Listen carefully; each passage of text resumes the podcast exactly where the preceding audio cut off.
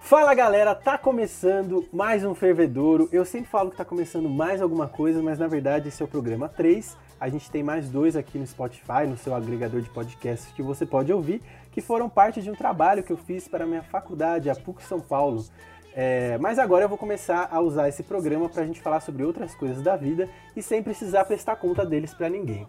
Se você está me ouvindo nesse momento, a chance de você me conhecer é 100% na verdade, porque eu tô lançando esse programa no meu próprio Instagram, nas minhas redes sociais, então é provável que se você tá ouvindo isso, esse programa específico, que é o primeirão dessa temporada, que eu não sei quando vai acabar, é, você me conhece. Então seja bem-vindo, esse aqui é o Fervedouro e hoje eu vou conversar com um amigão meu, que é o Antônio Casarini, que é estudante de Direito do Mackenzie e membro do Centro Acadêmico João Mendes Júnior. Antônio, dê um alô para a galera que está nesse momento nos ouvindo de qualquer hora e em qualquer lugar. Boa noite, galera, de qualquer hora, de qualquer lugar. É uma honra estar participando aqui com meu amigo Gabriel, participando desse podcast. Quando um dia ele- a gente estava conversando, como a gente sempre conversa, um respondendo story do outro, não sei o quê. Falei, pô, tinha que gravar um podcast com você. Isso aí foi à noite, eu sou ansioso. Na hora que ele falou assim, não, rapaz, parece que eu enfiei o dedo na tomada. Eu falei, isso aí vai ser demais. Não importa o que a gente for fazer, a gente for falar sobre futebol, vai ser bom. Porque eu sou um fã incondicional da página dele, do Contra-Ataque. É, se a gente for falar sobre política, nós vamos pra frente. Que eu também sou fã do trabalho dele no Quebrando Tabu, ainda falei hoje. Tava vendo um vídeo que ele não aparece, só eu escu- escutei a voz dele no story de outra pessoa. Falei assim, ó, tá nesse vídeo aqui.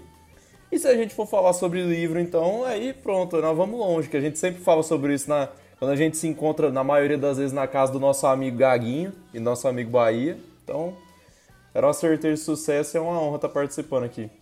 E como você bem acabou de falar, nós vamos falar hoje sobre leitura, porque é uma coisa que, neste momento de quarentena, caso você esteja nos ouvindo, caro ouvinte, num mundo pós-pandemia, dê graças aos céus e abrace a pessoa que está do seu lado, porque nesse momento nós estamos dentro de casa. É, e aí a gente resolveu falar sobre leitura porque no começo da quarentena veio aquela onda de ah, porque você precisa ler, porque você precisa se engrandecer, o seu espírito precisa evoluir. E às vezes a verdade é que a gente só quer ficar em casa coçando o saco, entendeu? E aí você fica com aquela pressão de porra, se eu não vou ler, então quer dizer que eu sou um cara vagabundo e tal. Não é bem assim. No entanto, a leitura traz muito bene- muitos benefícios para a sua vida. É praticamente uma meditação guiada. E aí eu trouxe alguns dados aqui que são o seguinte. Eu achei que eu era um cara que lia muito pouco. Mas aí eu descobri que o brasileiro lê em média dois livros por ano. E aí eu descobri que eu leio mais que a média do brasileiro. E isso escancara como a gente lê pouco no nosso país. Porque se eu leio pouco e eu leio mais que dois livros por ano, que é a média, o quanto as pessoas leem, tá ligado? 30% da nossa população nunca comprou um livro. E isso também escancara a desigualdade social que a gente vê aqui no Brasil. Ou seja, educação é um privilégio muito grande. E apenas 10% de todas as publicações brasileiras são de autores não brancos. Isso é um- são dados da- de uma reportagem da TV Brasil em 7 de janeiro de 2020, que era o dia do leitor. Então, Tonho, para a gente começar, você se considera um grande leitor? Cara, acho que, acho que, assim, igual você falou, pro nosso padrão, na terra do cego, quem tem um olho é rei. Então, assim, a gente tem essa média muito baixa, igual você falou. Eu tava vendo esses dados esses dias, eu tava vendo meio misturado, porque era assim, tem o dado que, é, que são cinco livros por ano, mas é incompleto. Aí que completa são só dois, e um é a Bíblia. É, um crescimento das igrejas neopentecostais ajudou muito nisso. Cara, eu, assim, eu nunca fiz as coisas por ser leitor, assim, pensar, não, eu tenho que ler porque eu tenho que ler. Eu sempre gostei de ler por, por prazer. Não me considero, assim, um grande leitor, conheço pessoas que leem imensamente mais que eu. Eu, tenho, eu, eu sou de um desperdício de tempo absurdo, que eu não, não leio, que eu tô fazendo outras coisas, porque pra mim leitura é um prazer, né? Viu até um meme esses dias falando assim, ah, quando você começa a ler e pôr meta, quer dizer que o hobby não é mais hobby. Hobby não tem meta. O que tem meta é serviço. Eu acho que eu coloco um pouco de meta, sabia? Eu acho que eu- não uma meta tipo assim, eu tenho que ler tanto por dia hoje, mas eu tenho um lance de que eu gosto de ver os livros completos, eu gosto de receber eles e engolir eles assim pra ver eles logo na minha estante, entendeu? Tipo, puta, já li Não, tudo eu também. aqui. Quando o, livro, quando o livro é chato, eu tô doido pra terminar ele. Mas, cara, eu, eu sempre eu escutei isso uma vez quando eu tinha mais ou menos uns 13 ou 14 anos de um cara que foi diretor da minha escola, que ele para falar das vantagens da vida da escola onde eu estudava, estudei em Olímpia, cidade vizinha aqui da, da cidade dos meus pais, que é Severínia, ele falava o seguinte, que a França é o país que mais lê por ano, são 21 livros por ano de média, e vocês leem mais, aqui na escola a gente tem 22. Então, desde pequeno eu travei aqui na minha cabeça que 21 livros por ano é bastante. Então, eu leio sempre no mínimo 21 livros por ano. É, esse é meu mínimo. Por isso que você disso. posta no seu Instagram, tipo, 19 barra 2020, não é uma história É, assim? é, isso aí é o, é o tal, a leitura que eu fiz no ano, entendeu? 2020. Por exemplo, esse é o 11 livro de 2020. Esse ano eu já tô, assim, acho que eu já devo ter lido 30 já esse ano. Mas foi, foi por uma coisa de criança que eu coloquei esse número na minha cabeça, assim, foi assim, passei de 21, já tô tranquilo, já li bastante esse ano, agora é, sem meta nenhuma, sem querer engolir, vamos tranquilo. Mas também faço às vezes essa cobrança de não, isso eu preciso ler, tenho que ler, tenho que ler, não, não posso ficar muito tempo sem ler, porque leitura é um hábito diário, né? Não, não adianta. Quanto tempo você lê por Tem dia? Cara, normalmente à noite. Eu sempre gosto de ler à noite. Quando eu era mais novo, tava em época de escola, eu gostava muito de ler à tarde. Lia à tarde porque tinha tarde livre. Tal, com a vida da faculdade, do estágio, a maioria das pessoas da nossa cidade acaba tendo, a gente sobra o tempo da noite. Então eu chego em casa, janto e pego um livro, mexo no celular, óbvio, sou gente, tomo banho, mas leio e aproveito a noite. Até umas 11h30 assim eu vou lendo, de umas 10h30 até umas 11h30, uma horinha assim por dia. E você mexe muito no seu celular para postar o que você tá lendo, principalmente os seus melhores amigos, que é uma caro- camarotização do nosso Instagram, né? E a galera interage bastante contigo, você gosta disso? Você acha que o, o Instagram, né, é uma ferramenta social que é muito massa ou é uma completa xaropice em que todo millennial tem que ser um blogueiro? Acho que, acho que as duas afirmativas são verdadeiras. Eu acho que o Instagram é enriquecedor demais pra quem quer. O Instagram é enriquecedor demais. Eu acompanho a tua página pelo, pelo, pelo Instagram e vou ler os textos pelo link que tá na bio. É, é, eu vejo páginas literárias que têm indicações de livros que eu nunca leria e que eu li e achei sensacionais pelo Instagram. Mas eu também posso ficar o dia todo ali vendo a pessoa. é, contar sobre o dia dela. Não que não seja interessante, pode ser interessante pra ela, mas às vezes não tanto pra mim. Não deveria estar seguindo ela então, né? Mas mesmo assim. Mas eu gosto de postar porque é o seguinte, da mesma forma como eu fui influenciado pela página, por algum canal literário, por exemplo, por exemplo, os que eu gosto, Bookster ou o Transgressão Literária, é, eu acho que eu posso fazer isso com. Sim, eu coloco o livro que eu li pra ficar como registro pra mim ali no destaque e nos melhores amigos que você tá e que é o, é o pri- privilégio de, de alguns aí. Sou do comento mais um camarote, pouco- né? É o camarote, é o camarote, a área VIP, tem que pagar pra estar ali. Eu recebo todo mês da minha conta uma contribuição de todo mundo que tá ali. E, e a tua tá atrasada esse mês, tem que a pagar. viu? newsletter dos livros, né? E... eu gosto de contar um pouco sobre o livro porque eu já vi gente que chegou em mim e falou assim: Ó, eu li esse livro porque você mostrou ele ali e eu adorei. Você, você não me indica outro? E é o que a gente tava falando, eu e você. Você indicar um livro pra uma pessoa, você tem que ter um grau de amizade com ela, de conhecimento, É verdade. que é outro. Que é outro. Porque senão você não sabe o que que você vai ler. Por exemplo, eu vou falar pra você, é você que é um cara que eu conheço. Ô, futebol, sol e a sombra do Galeano, eu tenho certeza que se, se você não leu, acho que leu, mas se, se não leu, vai amar. É, Nunca li, mas ele tá na minha lista. Que a gente, outra coisa que leitor tem muito é- são listas infinitas que nunca vão acabar, né? Olha aí, já trouxe até. o- Não, mas conta. Essa edição, essa edição é aument... essa edição aumentada, é o fechado por motivo de futebol, que é o, é o Sol e a Sombra mais um pouquinho. Comprei na Copa 2018. Ah, mas Escuta, alguém já te fez um comentário de algum livro que você postou, ou pediu uma indicação que gerou, tipo, muito auê, ou muita gente veio falar desse livro, ou teve um caos que você falou assim, caralho, essa conversa que eu tive sobre esse livro foi foda. Já, muitas. Muitas com você e muitas assim, por exemplo, quando, quanto mais best-seller é o livro, mais pessoas é, respondem falam, nossa, eu li esse livro, eu adorei. Lê tal livro, por exemplo. é, eu coloquei os melhores amigos que eu tava começando a ler o Sapiens.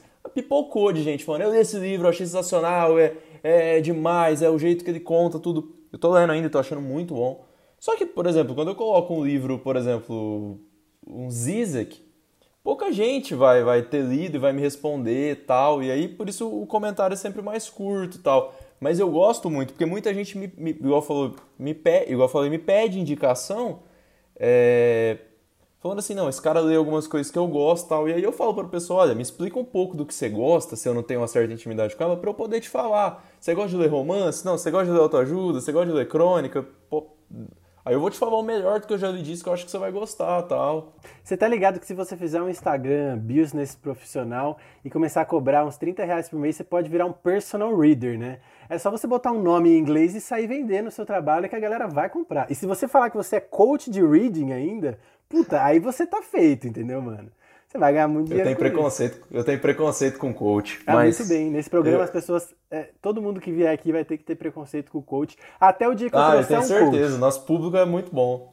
Mas, é, cara, tudo, igual você falou, Eu, eu te perguntei um negócio outro dia de um livro que você postou. Como é que chama aquele livro das pessoas que estão conversando em Paris, que eu achei sensacional, botei na minha lista, mas ele A parece... Festa muito da. Insignificância do Milan Kundera. É, você separou umas frases lá no seu Instagram que eu achei muito boas, mano. Você pode contar uma delas pra gente? Porque eu fiquei assim, ó... Pô, com certeza, vou ler pra... a- o teor filosófico das conversas e como elas são colocadas como se as pessoas estivessem realmente num boteco, num café, conversando da vida. E eu senti, sabe o quê? Uma alma até um pouco abrasileirada na escrita, sabe? Tipo, eu, eu, eu me vi nessa conversa. É isso que eu quis dizer. Esse livro, é, é, você vê que eu, eu falei ainda lá que é o toque do gênio, né? Porque se ele fosse escrito por mim, ele seria só um livro banal, fútil, de conversas entre amigos. Mas é o, é o Kundera, né? Então, ó, vou, vou ler uma aqui, que é... Sabe, não tem nada pior que o tédio. É por isso que mudo de companhia. Sem isso não existe bom humor.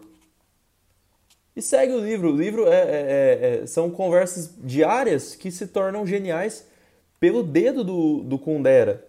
Por exemplo, vamos para a casa de Alain. Ele já está dormindo. Vamos acordá-lo. Estou com vontade de beber, com você e com ele, de brindar a glória da castidade. A livro glória da é um livro descompromissado e genial ao mesmo tempo. Né? Eu achei que era uma mulher que tinha escrito. Como é que é o nome do autor? Não, Kundera.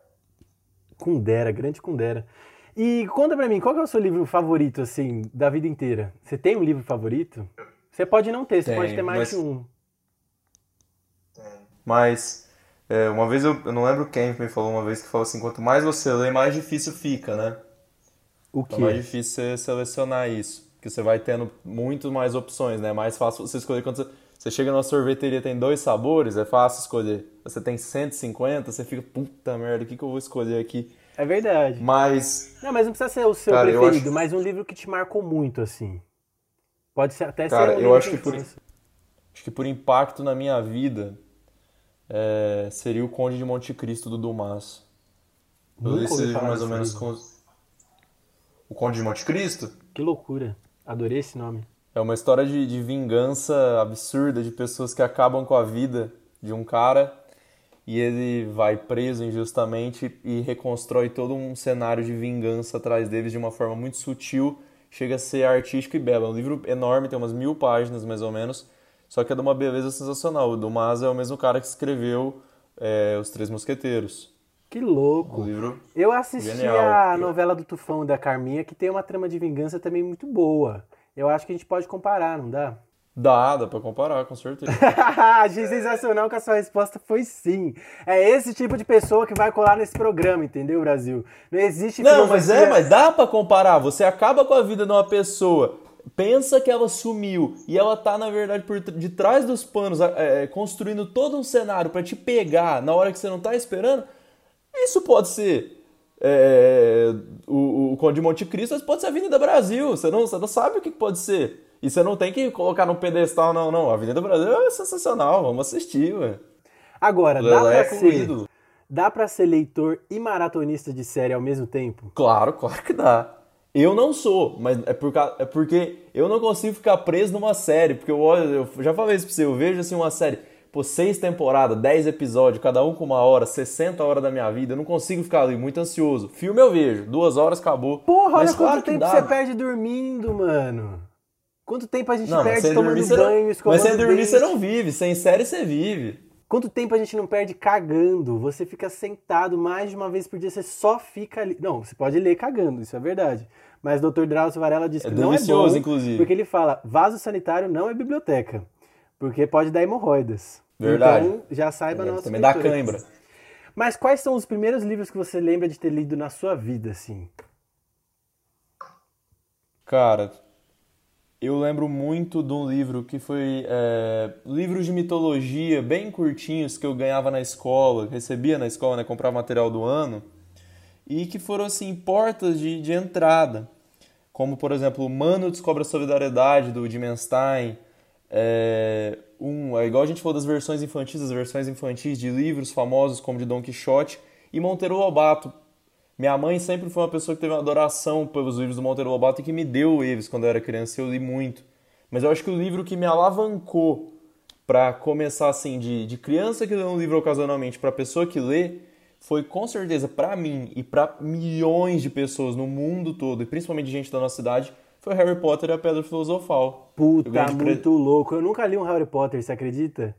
É mais Eu da hora ganhei que de presente, da- eu ganhei de presente da minha prima quando eu tinha, eu acho que seis ou sete anos. O livro era dela, ela me deu, ela, ela me emprestou, né? Disse que estava me emprestando. Vi se eu gostasse, ela ia me dar, né? Não, não me contou que ia me dar. Então, no fim, na hora que ela falou assim, ó, vim pegar de volta, eu tava toda abraçadinha assim com o livro. Ela falou assim, não, é brincadeira, é presente pra você e tal. E dali pra frente, foram sagas e sagas diferentes, assim, e muitas outras coisas. Você acha que as crianças, elas têm um pouco de, não sei se é medo, mas misturado com uma preguiça de ler na infância, porque a escola manda os livros muito chatos. Tipo, eu, estudei numa escola muito legal, mas apesar dela ser muito legal, tenho a impressão que a escola é um lugar muito chato, entendeu? É legal quando você. Os momentos em que a escola é legal são os momentos em que você tem algum tipo de autonomia. Seja para brincar na hora do recreio, seja para fazer alguma pergunta na sala de aula que o professor não estava esperando. Eu acho que esses são os momentos em que a escola é legal. E o meu irmão de 9 anos está aqui do meu lado e está concordando. Você acha a escola chata? Acho, mas é legal na hora de no recreio e quando você faz uma pergunta que o professor é, não não esperava que você ia perguntar. Muito bem. Como é que é o seu nome? Guilherme, Dá um salve pra galera. salve. Muito bem. E você, Tonho? Oh, eu sou suspeito pra falar porque eu fui uma criança assim muito indisciplinada, muito rebelde, apesar de leitor, né? O pessoal acha assim, o pessoal tem esse preconceito, não, menino que lê é quietinho, não, na verdade eu era assim, um, um tornado na, na vida da, da minha escola. Mas eu realmente eu concordo, a escola é divertida quando- nos momentos que ela é omissa. Nos momentos que ela não é, porque quando ela não é omissa, quando ela não é omissa, ela é uma cadeia. Ela é uma cadeia pra criança. É uma Ela cadeia literalmente mesmo. aquilo. Senta, levanta, pede pra ir no banheiro, veste a mesma roupa, tal, E às hora vezes de você comer, não pode volta. ir no banheiro. Tem várias coisas que são necessidades básicas que você não é permitido fazer às vezes. E você tem os horários de Mas- banho de sol. hora do banho de sol, mas eu, eu tive uma vantagem, eu tenho todas as críticas do mundo da primeira escola que eu estudei, mas ela, observando esses dias, foi fazer uma limpeza aqui nos livros, estou na casa da minha mãe, ela me deu livros, ela tinha uma parceria com a editora Abril, com a- e, e aí por consequência com a Ática, livros que hoje eu vejo e falo assim, nossa, esses livros são, são interessantes, são livros bacanas de serem lidos. Eu, eu falo isso que até o Fundamental 2 foram livros ótimos, deram bons livros para as crianças se interessarem. Eu lia, ótimo, os livros eram bons. Não era o que eu gostava de ler na minha casa no meu momento de diversão. Eu lia porque eu tinha provinha do livro, tinha prova do livro para fazer. Eu, como tinha boa metas, criança né? que é, tinha metas. Eu, como boa criança que fui, eu tava lendo o Harry Potter, depois eu tava lendo Desventuras em Série, depois eu tava lendo é, O Senhor dos Anéis, depois eu tava lendo Dan Brown, depois mais velho o Guerra dos Tronos, né, o Game of Thrones.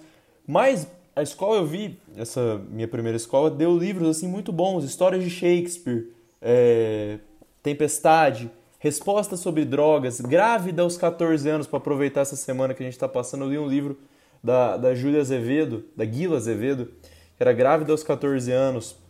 Livros que eu vejo hoje falo assim, nossa, isso é de um, de um progressismo para a época, 2010, 2011. Se desse hoje, você teria Sarah Winter invadindo a escola. É, Pelo amor de Deus. mas ao mesmo tempo, na hora que eu, na hora que eu cheguei no colegial, é, os livros começaram a se tornar maçantes. Alguns não, mas outros sim. Leituras que é, eu não achava que a- eu lia por, por obrigação de, não, quero ler e tal. Mas o resto pessoal, por exemplo, você vai dar para um menino de 14, 15 anos os Lusíadas, Iracema, Tio, Memórias de um Sargento de Milícias, Poesia do Drummond, dificilmente ele, ele vai ler aquilo. Eu lia pela obrigação, e fora o resto que não lia. Entendeu? Eu tava lendo as minhas outras coisas, tava lendo é, o Código da Vinci, tava lendo coisa solta. Então na hora que você. Mas também, no meio disso, tinha coisa interessante. Você ia ler um curtiço, era legal, Dom Casmurro eu gostei. Mas na hora que você pegava um triste fim de Policarpo Quaresma, você afasta a criança dali, sabe? É igual você falou, seria interessante se, se você trouxesse pra lá o que a criança quer ler. Um Harry Potter, um Percy Jackson, algo que, que seja a vida da linguagem dela. Porque, gente, um menino de 14 anos, eu me esforço para ler esses livros hoje, ler Lima Barreto, ler Mayombe, é, com 21 anos. Imagina eu com 14. É irreal você dar isso. Exato. E eu não sei por- da onde que tiraram ideias que se com 21 a gente não tem saco, com 14 a gente vai ter, entendeu? Eu, ó, eu, acho eu acredito que existe uma intersecção aí. Então eu, por exemplo, lembro de ler, você falando agora, me, me veio a memória do Alienista, do Machado de Assis. Eu lembro que eu li esse livro na época que estava lançando aquele filme A Casa Monstro. Não sei se a galera vai lembrar que era um filme que as criancinhas estão passando na frente, a casa é mal assombrada, não sei o quê. Eu ficava com puta de um cagaço porque eu imaginava que tinha uma cena que falava do cara olhando pela janela e eu remetia muito a esse filme. Então eu acho que rola, claro, esses diálogos assim, mas eu não sei se é a melhor forma de começar a iniciar a leitura na vida de uma criança. Então eu queria evocar o Data Tonho, que é o nosso instituto de pesquisa aqui do programa, para saber se você acha que as pessoas leem mais na nossa geração, se isso é um hábito nosso, ou se por conta do celular e toda a tecnologia e tal, a gente lê menos. Quem liam mais eram os nossos pais. Cara, eu acho que, assim, você falou sobre filmes primeiro, eu queria falar um negócio. Quando foi sair o primeiro filme das Crônicas de Nárnia, a minha escola foi tão inteligente e sabia que as crianças se interessariam, porque era um blockbuster na época, e passou as Crônicas de Nárnia pra gente ler. Isso é uma jogada inteligente. Você saber surfar na onda ali, ter essa visão. É, eu acho que hoje, você falou do celular, e celular é a gente lendo o dia todo. Claro que por ansiedade, uma desatenção, a gente quer ler, ler as coisas rápido, ficar mudando de página, mas é leitura. WhatsApp é leitura. Claro que pode não ser é, o que a gente esperava, um formalismo, mas hoje eu tenho uma percepção que o mercado livreiro ele cresceu muito no Brasil, junto com a alfa- alfabetização. Então, é, consequentemente, eu eu imagino que seja verdade, e creio que seja mesmo, de que a leitura sim cresce no Brasil, principalmente na nossa geração. Então, e aí sobre esse crescimento de leitura, tem muita gente que acaba descobrindo tardiamente na vida, e eu acho que eu fui uma dessas pessoas, porque foi mais ou menos no meu segundo ano de faculdade que eu falei, cara, eu leio poucos livros, eu não tava muito da, longe dessa média de dois livros por ano, saca? É, eu tinha, claro, livros que eu lia de vez em quando, é, aquelas leituras que se arrastam, ou livros só de contação de história, então você vai embora sem muito compromisso. É, li um Nelson Rodrigues ou outro, aquela coletânea que eles lançam, né, Comercial Zona.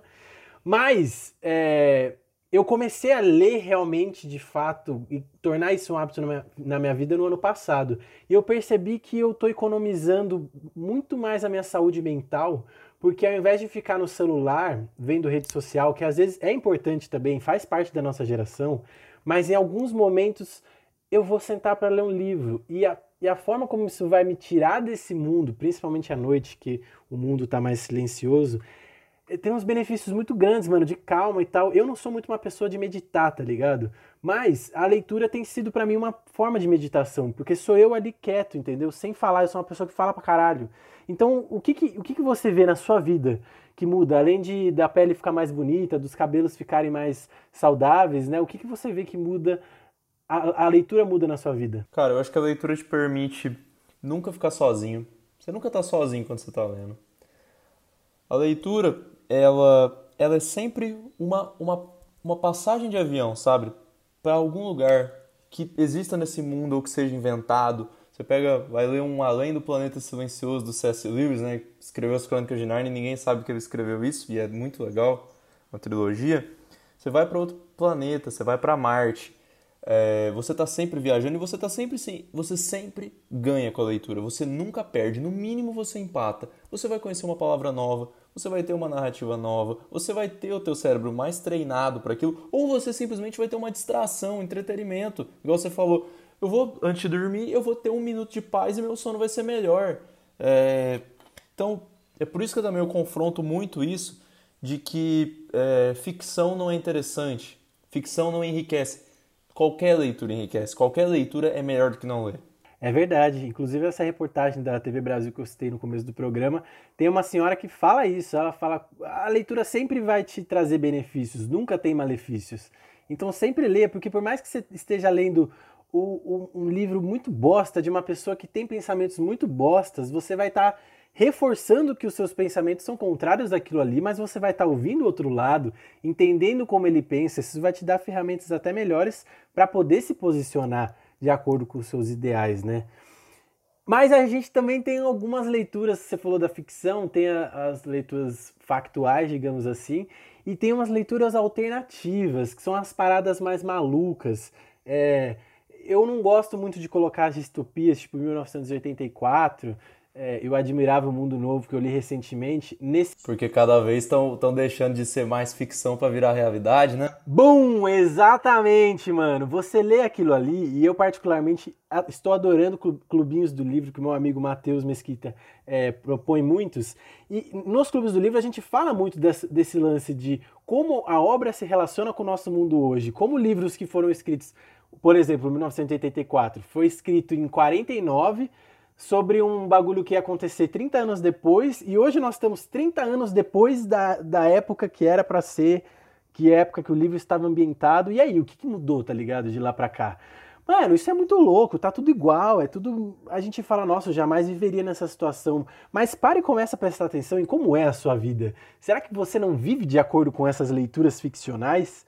Será que o que falam nessas leituras não são conselhos que servem pra tua vida? Toda vez que, toda vez que você fala isso é muito Black Mirror, é, pode, pode procura no Orwell ou no, no Huxley, que tá ali antes. Você vai, no- no- se você ler um pouquinho mais, você vai falar, nossa, isso é muito Huxley. Você não vai falar Black Mirror. é, é a, gourmet- a gourmetização do Black Mirror, né? É, a gourmetização do Black Mirror. Mas e aí, desses livros aleatórios, o que, que você curte ler? Qual que foi uma parada mais doidona, assim, que você ouviu uma história que você falou, caralho, isso aqui é muito doido? Porque eu gosto de- dessas coisas, entendeu? Eu gosto dessas coisas que você fala, putz, isso é muito doido. Isso pra mim é um grande elogio. Pô, olha, isso é uma leitura um pouco mais difícil, mas eu vou indicar porque, além de ter um, um muito especial, foi uma coisa que me arrebatou muito. O único, tem, o único Nobel da literatura da língua portuguesa é do José Saramago, ganhou em 1998, pelo conjunto da obra, mas na época foi mais pelo Memorial do Convento, né, que é o livro dele. E o, o livro, eu li dois livros dele, que são muito bons, que é o Conto da Ilha Desconhecida e As Intermitências da Morte. As Intermitências da Morte conta uma história num país ficcional, mas que presume-se ser Portugal, né, ser a pátria dele, onde simplesmente as pessoas param de morrer no dia 1 de janeiro. Mas não é que elas param de morrer e continuam na mesma idade, elas vão ficando velhas, elas vão atrofiando, vão virando vegetais, vão virando uva passa, mas elas não morrem. E isso causa todo um caos na sociedade, porque não tem mais leito, a gente está vivendo isso hoje com o coronavírus. Você imagina o país inteiro, as pessoas continuam nascendo e ninguém morre. É, isso cria uma crise de fé. Mas peraí, então, se ninguém morre, não tem mais céu, e Deus, como é que faz? E as pessoas descobrem que atravessando a fronteira, na hora que você cruza aquela linha imaginária, aí você morre. E as pessoas começam a desovar as pessoas lá. É, é, é de uma genialidade absurda. Que o Saramago escreve de um jeito que assim, a página tá ali toda, ele ocupa 100% do espaço da página sem pontuação, sem parágrafo, sem nada. Esse cara é a um. louco, ele é completamente louco. A minha tia me emprestou, beijo tia Lu, me emprestou um livro que é o Evangelho do José Saramago. Eu não estou entendendo nada, bicho. Não tem pontuação, você não sabe onde você para pra respirar. Como é que chama esse livro Não. que você falou? O que eu falei, As Intermitências da Morte. As É um livro Intermi- curto, Ah. É um livro curto, muito curto. E outro livro louco que eu li também, e esse é mais lisérgico, esse foi mais recente, mas Medo e Delírio em Las Vegas, do Hunter Thompson. Né? Você que é jornalista, eu vou falar pra você. O Hunter Thompson tinha uma frase que era assim: Eu não queria ser pobre, mas eu não queria ter um trabalho honesto, então eu virei jornalista.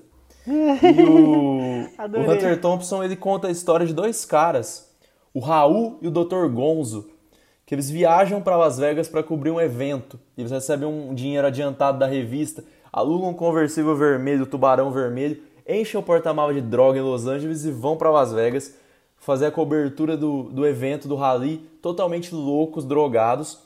É, isso é uma história real do próprio Hunter Thompson que fez isso, cobriu todo o evento muito louco e escrevendo, pondo sentimento ali, criou um estilo de jornalismo que é o jornalismo gonzo. Isso virou um, um filme com o Benício Del Toro e com o, com o Johnny Depp. É sensacional. Um livro louco, curto, só tem edição de bolso hoje da LPM. Sensacional.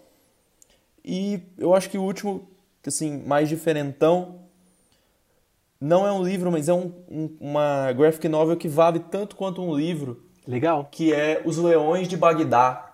Conta a história do bombardeio no Iraque, 2003. E é uma história real, claro, ali adaptada, mas sobre leões que escaparam do zoológico de Bagdá e eles sobrevivendo na cidade toda bombardeada enquanto isso. Quatro leões, um macho, duas fêmeas e um filhote. E é uma viagem, mesmo sendo real, é uma viagem. Você vê tudo, tudo aquele bombardeio da perspectiva dos próprios leões que viveram a vida toda dentro de um zoológico fechadinhos. Isso é muito louco. Mano, eu adorei as suas indicações. É, mas eu queria que a gente pudesse fechar o programa com você contando assim. Bom, imagina que eu sou uma pessoa que falou assim: tá, Antônio, tá, Gabi, achei da hora o papo de vocês, muito louco, aguentei até aqui, mas é isso. Eu não tenho tempo de ler, não gosto de ler, não me interesso por leitura, mas eu acho que eu até achei da hora o papo e vou dar uma chance pra vocês. O que, que eu faço pra introduzir a leitura na minha vida? Começa lendo. Pesquisa, vê uma resenha. Pesquisa, conversa com alguém que você gosta, que lê bastante, e pergunta sobre alguma coisa. Ou vê um filme que você gosta muito, vê se ele foi inspirado em um livro, por exemplo. Meu filme favorito é Na Natureza Selvagem, tem um livro. Tenta ler aquele livro e, e, começa, só começa. É igual é, para fazer um esporte, não, eu vou ter que ter o melhor equipamento. melhor- Não, começa. Lê cinco minutos, lê o tempo que você aguentar. Pega uma coisa curta, uma coisa que alguém já te disse que gostou, que muita gente falou que gostou, gente que você confia, que te conhece, e começa. Pega uma coisa curta. É, vai ler o conto da Ilha Desconhecida de Saramago, é minúsculo. É minúsculo mesmo, coisa assim de é, 40 páginas, talvez menos até. Você vai, dali pra frente, você vai construindo o seu muro. Você vai vendo, eu gosto disso, eu não gosto daquilo. Eu sei as minhas preferências. Eu não sou um leitor de biografia. Eu não sou um leitor de poesia. Eu, Antônio. Mas eu sou um leitor de de ficção. Eu sou um leitor sobre literatura de esporte, adoro livros sobre esporte. Li o livro do Guardiola, Guardiola Confidencial, adorei, tô doido para ler a Evolução. É, vou ler o livro do Contra-Ataque e tenho certeza que vou adorar porque adoro os textos. Adoro ler crônicas, adoro ler contos e, e você vai sabendo o seu caminho, querendo ou não. E você vai acabar, se você gostar, pesquisando mais. "Ah, Esse livro tem uma sequência, ou esse autor tem outro, por exemplo. É, li 100 anos de solidão do Garcia Marques, adorei. O que, que eu leio? Pô, vai pra Crônica de uma Morte Anunciada, você vai adorar. Li Roberto Bolanho, Chamadas Telefônicas, adorei. O que, que eu vou ler? Lê Noturno do Chile, lê os, os, os Detetives Selvagens. Você vai achar o seu nicho. As coisas vão se ajeitando ali. E se não, não for, pede ajuda. Não tem problema. Se você quiser, vai dar certo. Muito bem, eu achei esse programa extremamente enriquecedor, estou sem palavras. Eu estou adorando isso aqui, vai ser uma brincadeira muito legal. E eu agradeço a você do fundo de meu coração por ter topado essa loucura e ser meu primeiro entrevistado. Pô, agradeço o convite. Sensacional perder, perder não, ganhar meia hora do meu dia falando sobre uma coisa que eu gosto tanto de fazer e com gente que eu gosto demais que é você. É, e poder passar isso, nem que. Acho que pelo menos uma pessoa a gente vai ter que. Duas pessoas vão escutar, que são as nossas mães. É, o resto que vier já tá excelente. E se a gente puder fazer uma pessoa ler um parágrafo a mais por isso e gostar, perfeito. Isso vai, já vai ter feito valer a pena. Demais. É isso aí, galera. Eu não vou fazer ainda Instagram, rede social pra essa bagaça aqui, porque senão fica muita conta e aí todo mundo tem que seguir foda-se. Eu vou postar esse programa na minha conta. Então, se você gostou e quer continuar ouvindo o Fervedouro, segue no Spotify ou no seu agregador de podcasts preferido.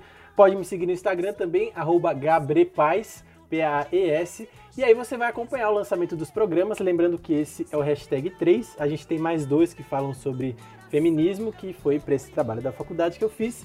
Enfim, informações irrelevantes. Tonho, dê o seu salve pra galera. Ô, galera, qualquer coisa aí, na hora que for divulgado, ele vai me marcar, arroba Antônio Casarini. E quem precisar, quiser ver alguma coisa, ver o que eu tô lendo, entrar nos melhores amigos é só mediante pagamento, mas é, quiser ver o que eu tô lendo, tá sempre nos destaques ali. Quiser me chamar pra trocar uma ideia sobre um livro, tô sempre é um, é um assunto que eu não, não perco nunca. E fiquem ligados aí que só vem coisa boa nesse canal. É isso aí, galera. Muito obrigado. Meu nome é Gabri. Espero ver, ver vocês sempre por aqui. Um beijo e boa semana. Dirijam com cuidado.